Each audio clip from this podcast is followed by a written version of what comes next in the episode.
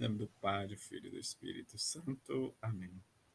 Terça-feira da quarta semana do Advento, Evangelho de Lucas, capítulo 1, versículo 46 a 56.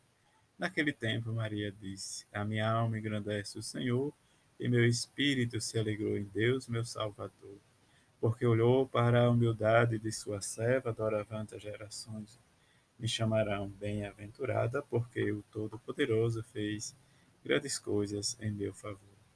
O seu nome é santo e sua misericórdia se estende de geração em geração a todos que o temem.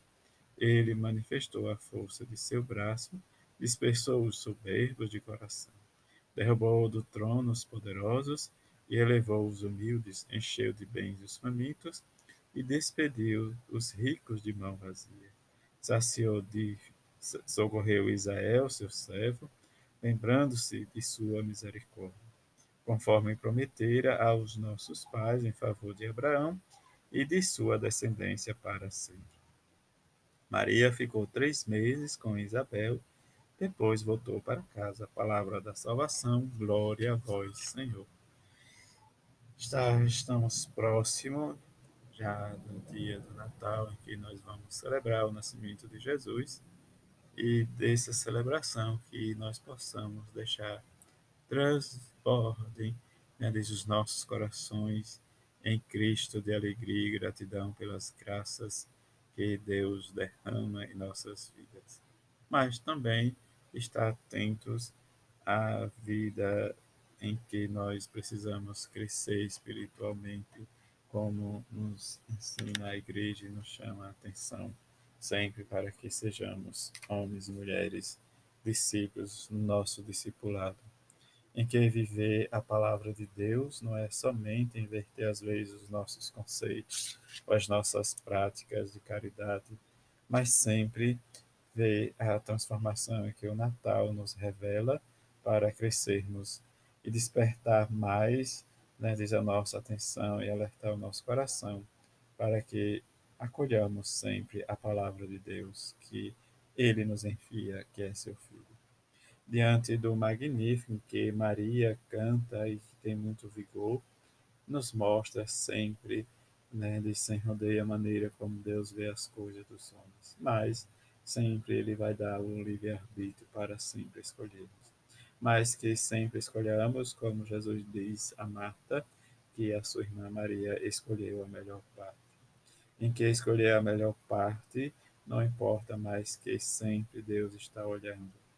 Em que, como nos diz, o diante às vezes dos poderosos, dos ambiciosos, dos orgulhosos, né, diz, ou do invejoso, mas às vezes nós achamos que tudo isso prevalece, mas a justiça de Deus sempre vai estar dizendo nosso auxílio e nosso socorro.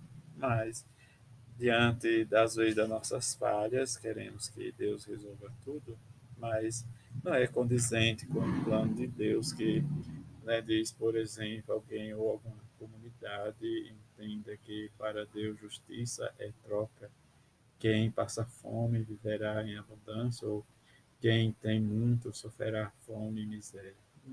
Mas não é uma troca, mas realmente em que aqueles que têm mais deveria dar àqueles que têm menos, ou uma forma justa, mas aí nós sempre vamos né, desver a injustiça do mundo. Mas Deus não vai arrancar de uma vez, porque a justiça de Deus não é que o pobre possa dominar o rico, o oprimido venha, né, diz, a oprimir o opressor, mas que né, diz todos vivam numa equidade ou numa igualdade. Dentro dessa igualdade, nós precisamos ter os nossos sentimentos de solidariedade, sermos mais generosos, crescermos não somente agora na época do Natal, mas deixar que a ação do Espírito Santo transforme o nosso coração, como nos ensina a palavra de Deus. E diante destas mudanças, nós precisamos também olhar os nossos valores para que seja transformado os nossos relacionamentos com as pessoas, regular a nossa vida, nossos vícios, né, dizem que tudo, né, nós colocamos, dificuldade, mas quando nós invertemos os nossos valores, ou que nós não engavetamos as coisas das nossas gavetas, que elas saem do nosso jeito, aí nós vamos perceber que a solidariedade é para união de uma ação realmente que o mundo não quer escutar. Como nos diz o cântico do Magnífica, que nós possamos sempre e vivenciar a nossa experiência e lembrar que Deus sempre nos lembra de nós, das nossas necessidades. Que a bem-aventurada Virgem Maria e São José nos ajude cada vez mais a dar testemunho desta palavra de salvação. A todos uma feliz terça-feira. Fique em paz.